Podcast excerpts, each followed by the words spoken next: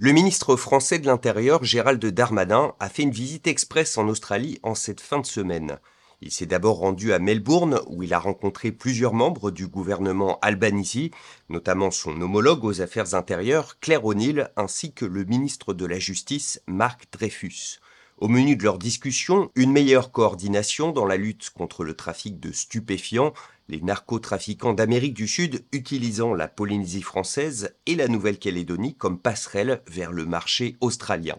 Mais aussi des échanges autour de deux défis communs, la cybercriminalité et les enjeux de sécurité posés par le réchauffement climatique, notamment les cyclones et les feux de forêt. Le lendemain, samedi, il était à Sydney où, en présence du nouvel ambassadeur de France en Australie, Pierre-André Imbert, il a rencontré certains membres de la communauté française à la résidence du consul général de France à Sydney. Une visite rapide durant laquelle il n'a pas accordé d'interview aux journalistes, il devait ensuite rencontrer des représentants de la police de Nouvelle-Galles du Sud et notamment de la brigade maritime pour que ces derniers lui fassent part de leur expérience quant à la sécurisation des Jeux olympiques de Sydney en 2000.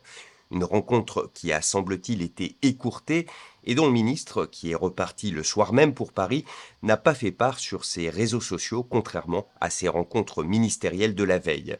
Gérald Darmanin n'était pas venu à l'autre bout du monde uniquement pour se rendre en Australie.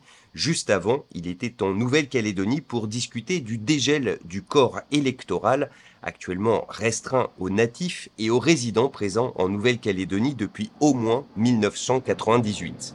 Un déplacement qui a poussé 500 manifestants dans la rue à Nouméa, qui répondaient ainsi à l'appel de partis indépendantistes opposés à ce projet de loi constitutionnelle.